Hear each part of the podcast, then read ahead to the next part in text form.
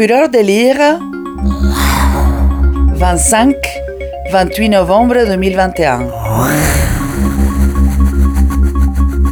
En collaboration avec le Cercle de la librairie et de l'édition Genève.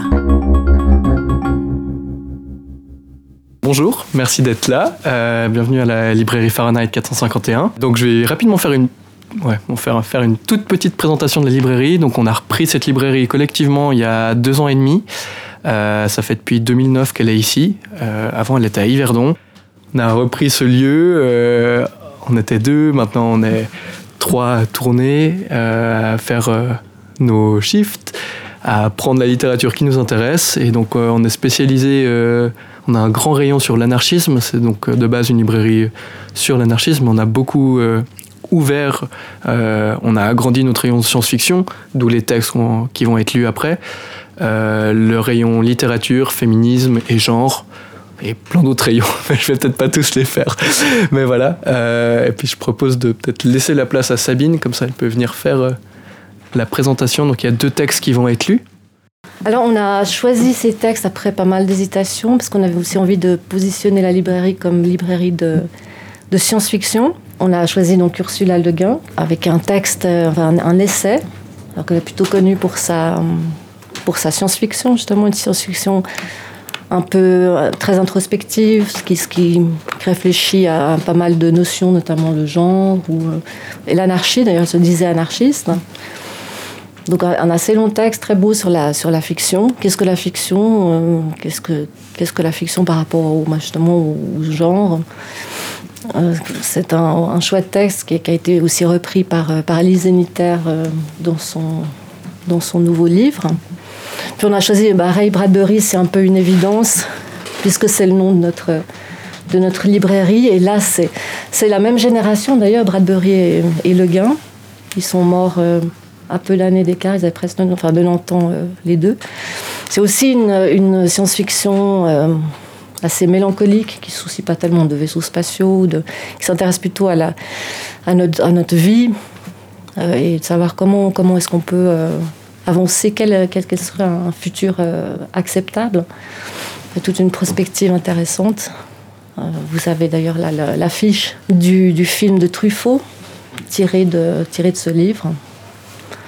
Et voilà, c'est des textes qu'on avait envie de, de vous proposer aujourd'hui. Du coup, un petit extrait de Fahrenheit 451 de Red Bradbury. Ça y est, dit une voix. Les hommes gisaient au bord de l'asphyxie, tels des poissons jetés sur l'herbe.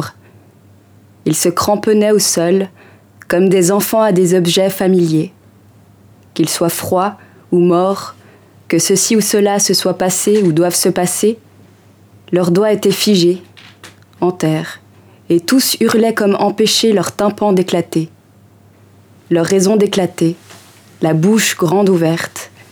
Et Montage hurlait avec eux, en signe de protestation contre le vent qui leur déchirait le visage, leur arrachait les lèvres, les faisait saigner du nez. Montage regarda l'immense, l'immense nuage de poussière, retomba, et l'immense silence descendre sur leur monde collé au sol. Il lui semblait distinguer le moindre grain de poussière, le moindre brin d'herbe, et entendre chaque sanglot, cri ou murmure qui s'élevait à présent dans le monde. Le silence s'installa, dans la poussière, de moins en moins dense, leur donnant tout le loisir de regarder autour d'eux, de se pénétrer de la réalité de ce jour. Montage considéra le fleuve, nous nous laisserons guider par le fleuve. Il considéra l'ancienne voie ferrée, où nous suivrons les rails, où nous marcherons sur les autoroutes maintenant. Et nous aurons le temps d'emmagasiner les choses. Et un jour, quand elles seront décantées en nous, elles ressurgiront par nos mains et nos bouches. Et bon nombre d'entre elles seront erronées. Mais il y en aura toujours assez de valables. Nous allons nous mettre en marche aujourd'hui et voir le monde, voir comment il va et parle autour de nous, à quoi il ressemble vraiment. Désormais, je veux tout voir, et même si rien ne sera moi, au moment où je l'intérioriserai au, bon moment, au bout d'un certain temps, tout s'amalgamera en moi et sera moi.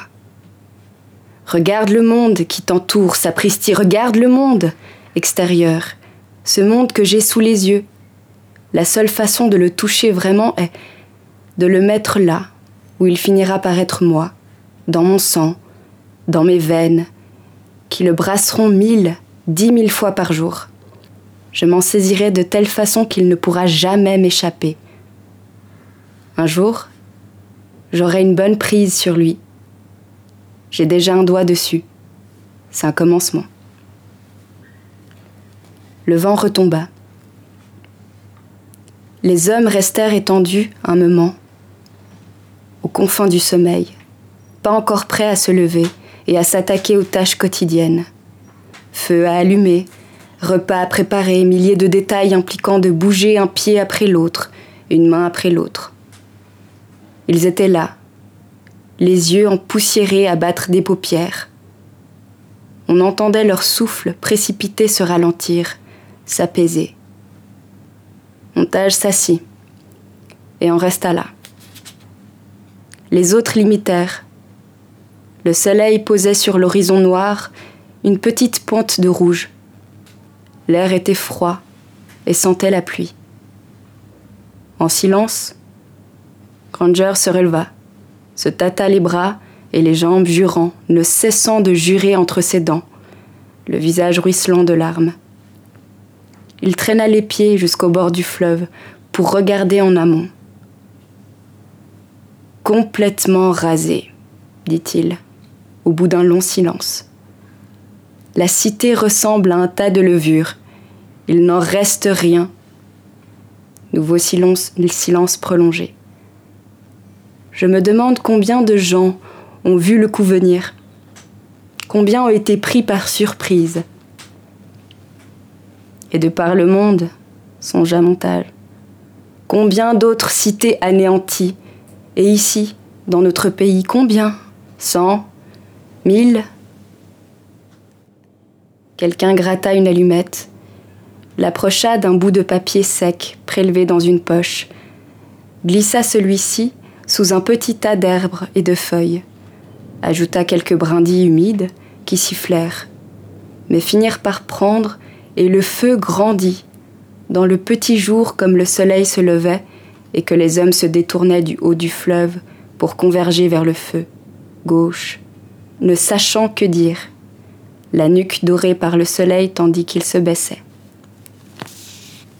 Granger déplia un morceau de toile cirée, contenant du lard. On va manger un morceau. Ensuite, on fera demi-tour pour remonter le fleuve. Ils vont en avoir besoin de l'aide quelqu'un sortit une petite poêle à frire qui, une fois le lard jeté dedans, fut posée sur le feu. Au bout d'un moment, le lard se mit à frémir et à danser dans la poêle. Et son parfum alla rejoindre son grésillement dans l'air du matin. Chacun suivant en silence le déroulement de ce rite.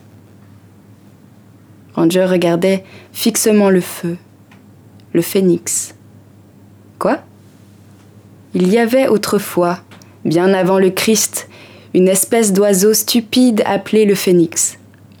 Tous les cent ans, il dressait un bûcher et s'y immolait. Ce devait être le premier cousin de l'homme. Mais chaque fois qu'il brûlait, il ressurgissait de ses cendres, renaissait à la vie. Et on dirait que nous sommes en train d'en faire autant, sans arrêt mais avec un méchant avantage sur le phénix. Nous avons conscience de l'énorme bêtise que nous venons de faire, conscience de toutes les bêtises que nous avons faites durant un millier d'années. Et tant que nous n'aurons conscience qu'il y aura autour de nous de quoi nous les rappeler, nous cesserons un jour de dresser ces maudits bûchers funéraires pour nous jeter dedans. À chaque génération, nous trouvons un petit plus de ce monde qui se souvient. Et maintenant en route, dit Granger. Et gardez toujours cette idée en tête. Vous n'avez aucune importance, vous n'êtes rien du tout. Un jour, il se peut que ce que nous transportons rende service à quelqu'un. Mais même quand nous n'avions accès aux livres, nous n'avons pas su en profiter. Nous avons continué à insulter les morts. Nous avons continué à cracher sur les tombes de tous les malheureux morts avant nous. Nous allons rencontrer des tas de gens isolés dans la semaine, dans le mois, dans l'année, l'année à venir. Et quand ils demanderont ce que nous faisons, vous pourrez répondre Nous nous souvenons. C'est comme ça que nous finirons par gagner la partie. Et un jour, nous nous souviendrons si bien que nous construirons la plus grande pelle mécanique de l'histoire, que nous creuserons la plus grande tombe de tous les temps, et que nous y enterrerons la guerre. Allez, pour commencer, nous allons construire une miroiterie et ne produire que des miroirs pendant un an, pour nous regarder longuement dedans. Ils achèvèrent leur repas et éteignirent le feu. Autour d'eux, le jour resplendissait, comme si l'on avait remonté la mèche d'une lampe rose. Dans les arbres, les oiseaux qui s'étaient enfuis revenaient se poser. Fin de l'extrait.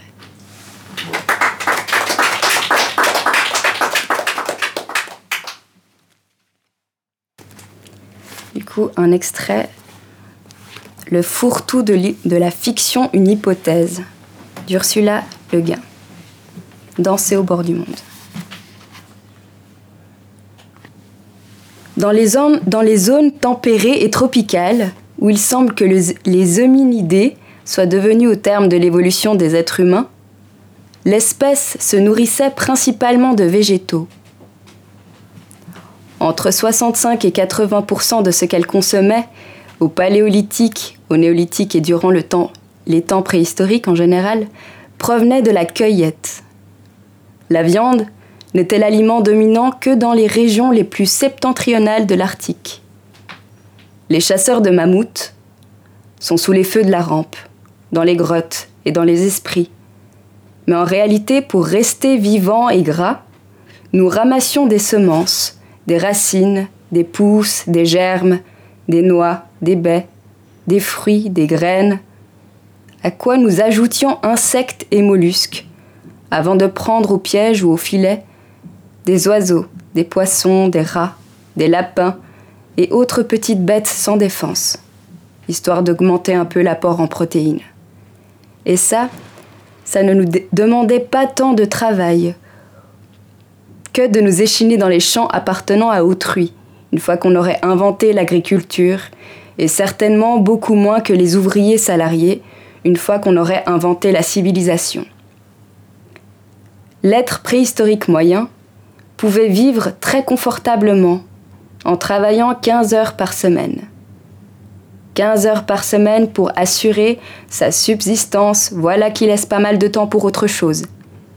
Tellement de temps en fait que les plus impatients, ceux qui n'avaient pas de bébé à proximité immédiate pour mettre de l'animation dans leur vie, ceux qui n'avaient pas de disposition particulière pour fabriquer des objets, cuire des aliments, inventer des chants ou qui n'entretenaient pas de fascinantes pensées, ceux-là se sont mis en tête de partir d'un pas décidé, chasser le mammouth.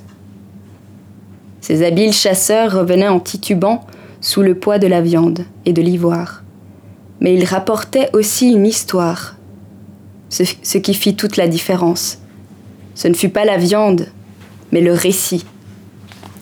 Pas facile de captiver l'auditoire en racontant comment j'ai arraché de haute lutte un grain de feu avoine avant sa balle. Puis un autre, encore un autre, et un autre, et ainsi de suite. Puis comment j'ai gratté mes piqûres de moustiques. Après quoi Oul a fait une blague. Puis on est, on est tous allés au ruisseau pour boire et observer les tritons. Et là, j'ai trouvé un nouveau champ d'avoine. Non, non, décidément, rien de tel que de décrire mon grand coup de lance dans le titanesque flanc velu de la bête. Tandis qu'Oul, empalé par le brusque sursaut d'une énorme défense, se tordait de douleur en hurlant, et le sang jaillissait de toutes parts par torrents écarlates, et Boob, a été réduit en bouillie par, le mammouth, qui lui est tombé dessus, parce que je lui avais décoché une flèche en plein entre les deux yeux. Ce récit ne comporte pas seulement de l'action, mais aussi un héros. C'est puissant un héros.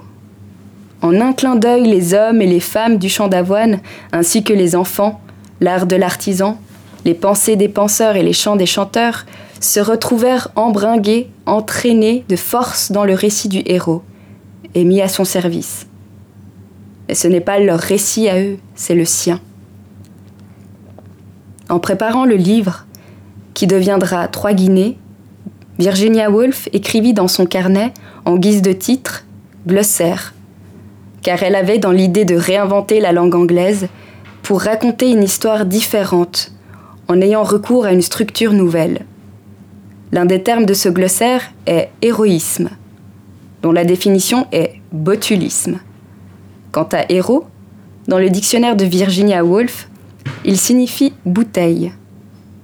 Le héros comme bouteille. Sévère réévaluation. Pour ma part, je proposerai ici la bouteille comme héros.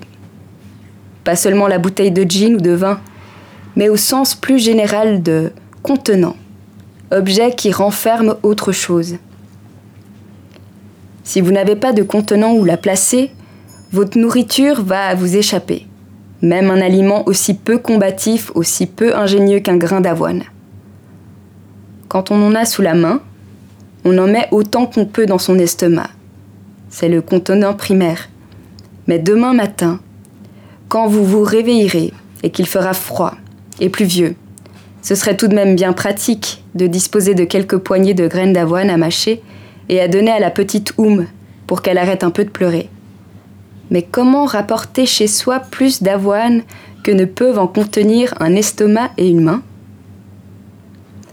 Alors vous vous levez et vous retournez bon gré mal gré sous la pluie, au champ d'avoine détrempé et quand même, ce serait drôlement bien si vous pouviez mettre le bébé ou dans quelque chose pour pouvoir ramasser l'avoine à deux mains.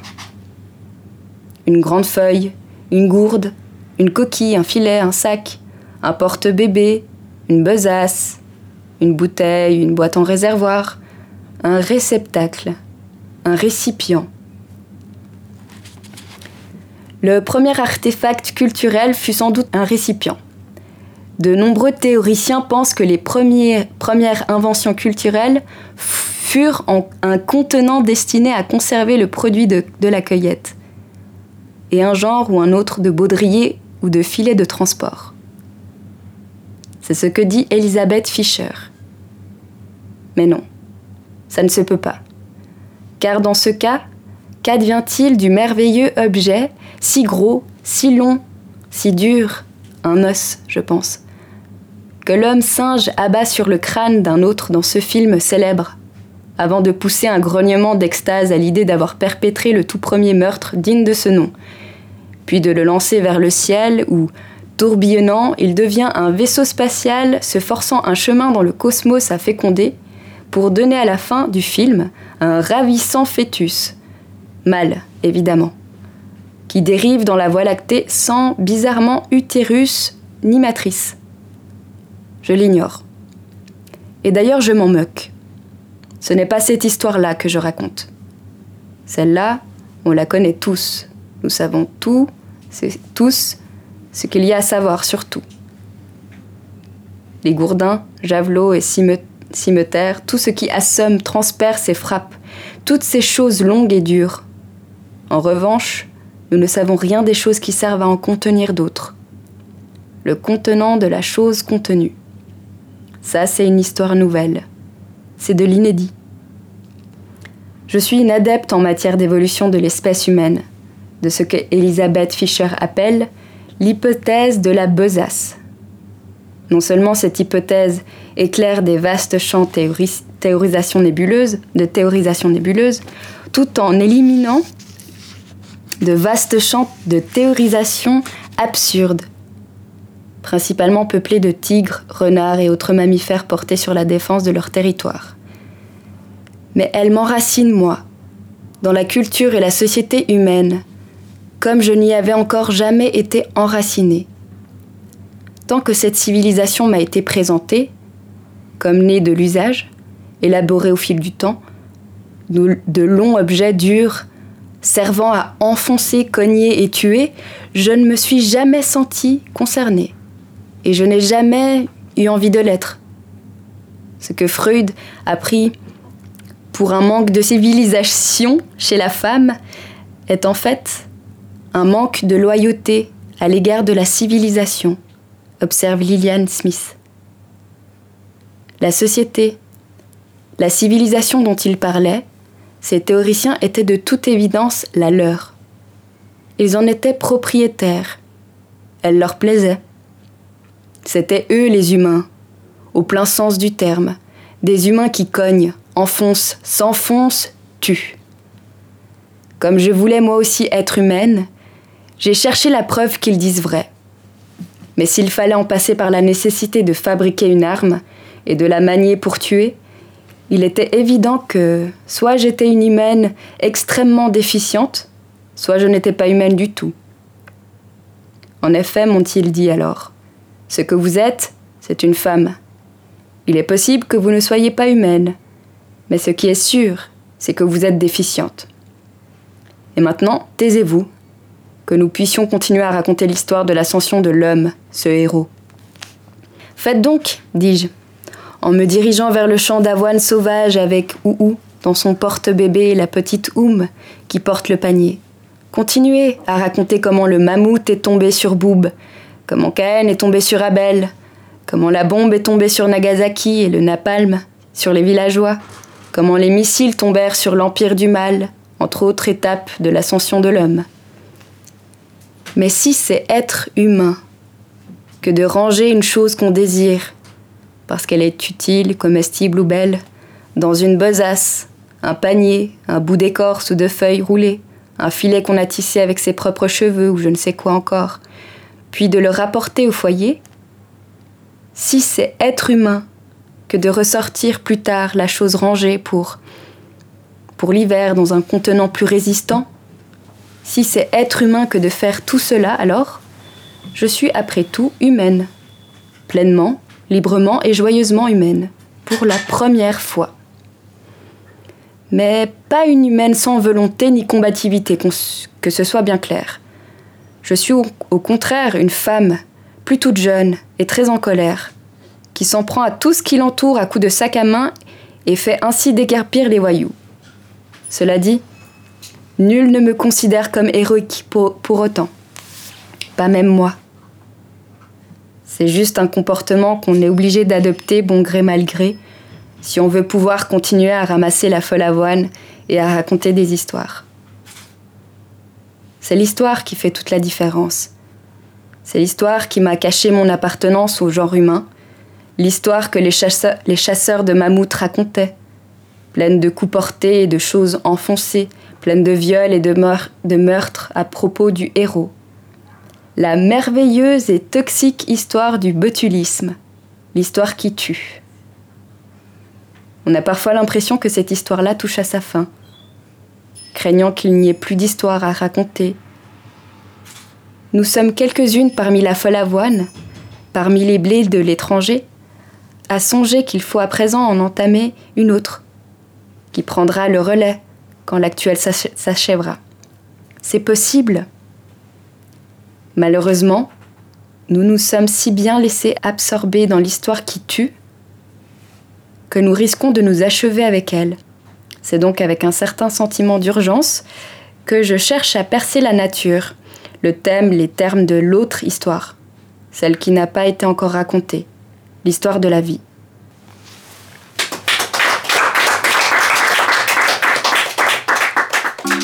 Fureur de lire 2021 un festival littéraire de la ville de Genève. Organisé par la Maison Rousseau et Littérature.